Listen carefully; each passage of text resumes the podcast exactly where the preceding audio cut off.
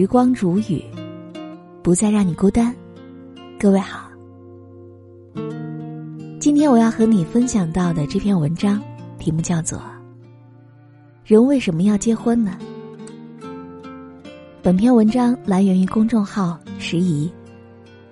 以下的时间，分享给你听。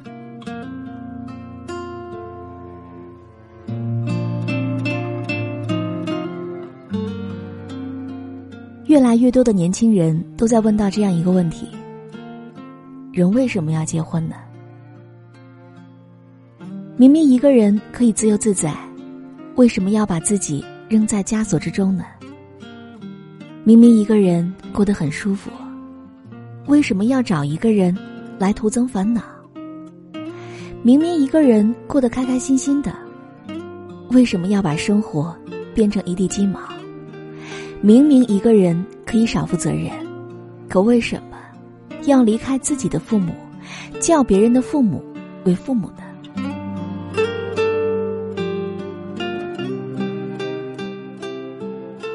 是啊，我们为什么要结婚呢？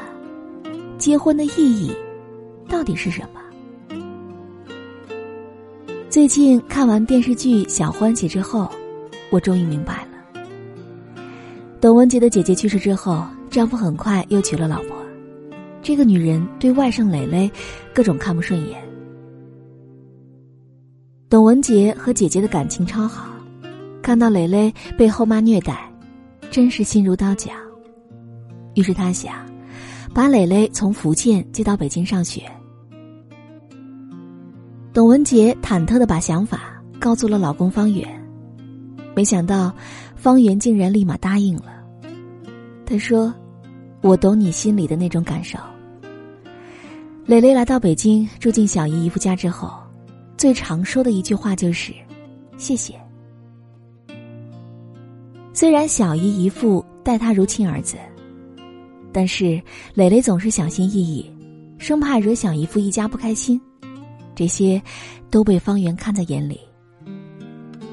蕾蕾十八岁生日那天，方圆不仅精心为她准备了生日宴，还给她写了一封情真意切的信。蕾蕾读完这封信之后，打开了心结，跟小姨方圆还有表哥紧紧抱在一起，终于融入了这个新的家庭。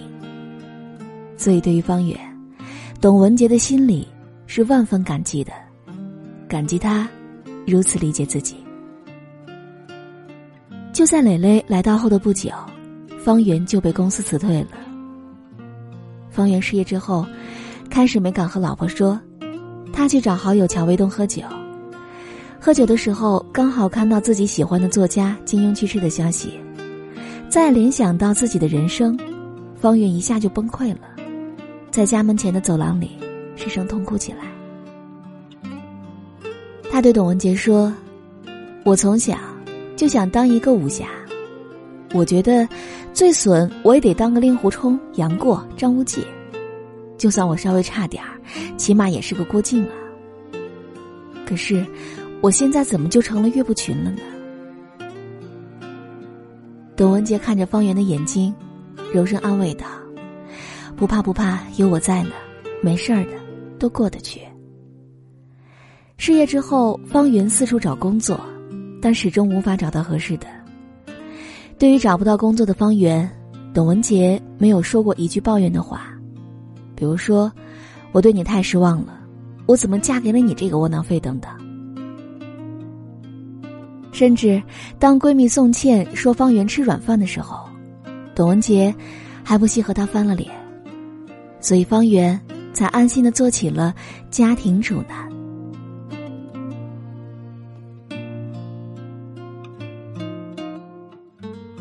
方圆的儿子方一凡成绩不太好，方圆、董文杰都很着急，都马上高三了，很快就要高考了。幸好方一凡有点文艺天赋，于是两口子决定让他参加艺考。参加艺考需要培训费啊，一问培训费，一个月竟然要两万四。方圆这一下睡不着了，他开始盘算：方一凡每月培训费是两万四。现在租的房子每月要一万二，买的房子每月要还贷一万多，再加上一家人的生活费，一个月的开销要五万元。这一算，方圆就坐不住了。他不想把压力放在董文杰一个人身上，于是他决定去做滴滴司机。方圆第一次提出这个想法的时候，董文杰立马就拒绝了。他说：“十年寒窗，政法大学毕业，你去开车，你对得起曾经的理想吗？”方圆第二次提出的时候，说的非常非常的恳切。他说：“我总得帮你分担分担吧。”这次董文杰没有再反对了，反而是抱着方圆大哭起来，说：“我不想你那么辛苦。”于是方圆就做起了早出晚归的滴滴司机了。就在方圆开滴滴没有多久，身为财务总监的董文杰就出事儿了，新来的上司不断对他进行骚扰，再加上同事的勾心斗角，董文杰要崩溃了。他抱着方圆大哭。我可以辞职吗？方圆没有逼问，到底什么原因啊？也没有劝说，忍一忍就过去了，更没有责问，你辞职了家里怎么办？也没有怪罪，你怎么这么任性啊？而是想都没有想，就回答说：“可以呀，可以，可以的。”所以董文杰才安心辞了职。可董文杰刚辞职呢。方圆的父母就出事了，被传销组织骗了八十万。可关键是这八十万，大部分是向邻居借的。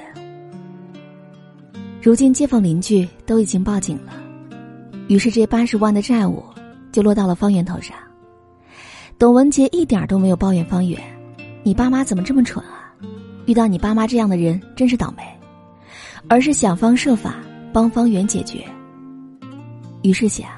把老房子卖了还债吧。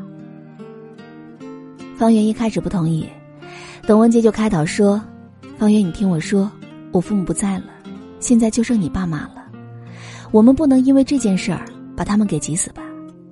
现在是他们最需要我们伸把手的时候，咱不能袖手旁观，不管他们。”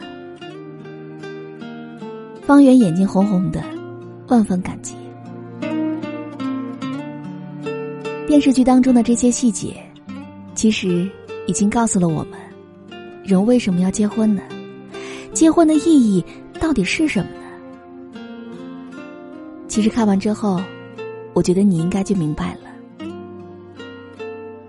婚姻对一般人的价值，并不是让你每一天都开开心心的，也不是让你能够一直体会到爱和感激。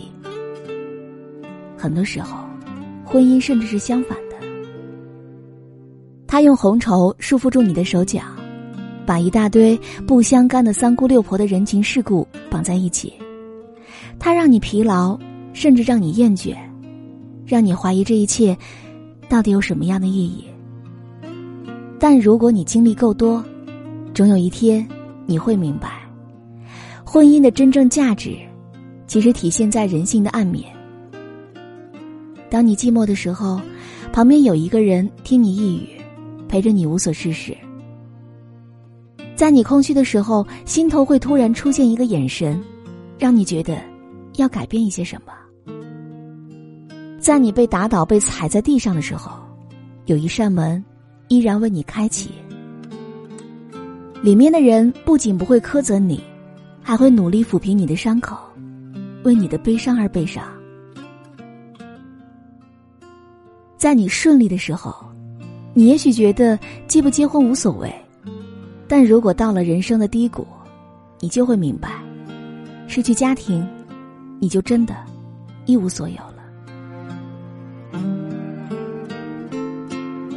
小欢喜当中的种种家庭变故，其实离我们并不遥远。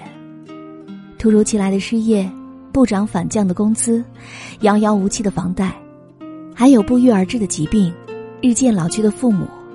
难以言说的骚扰，每一种都随时可能发生在我们身上，甚至很多时候，他们会一起结伴而来。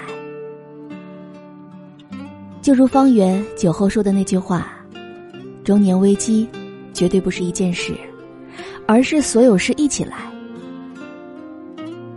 这个时候，我们就特别需要一个人，紧握着我们的手，给我们鼓励和安慰。别害怕，不要紧，有我在，我陪你，辛苦了，放心吧。每个家庭都有各自的不幸、无奈和心酸，但正是因为有了这样一个人，有了这样的一句句暖心话，我们才在艰难的生活里，找到了自己的小欢喜。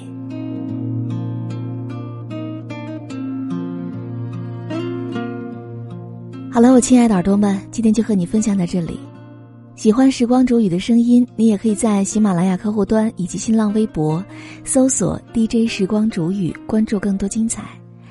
如果你也有想对我说的话，也可以添加我的公众微信，微信搜索“倾听时光煮雨”这六个字的首字母，就可以找到我了。好，我们下期节目再见。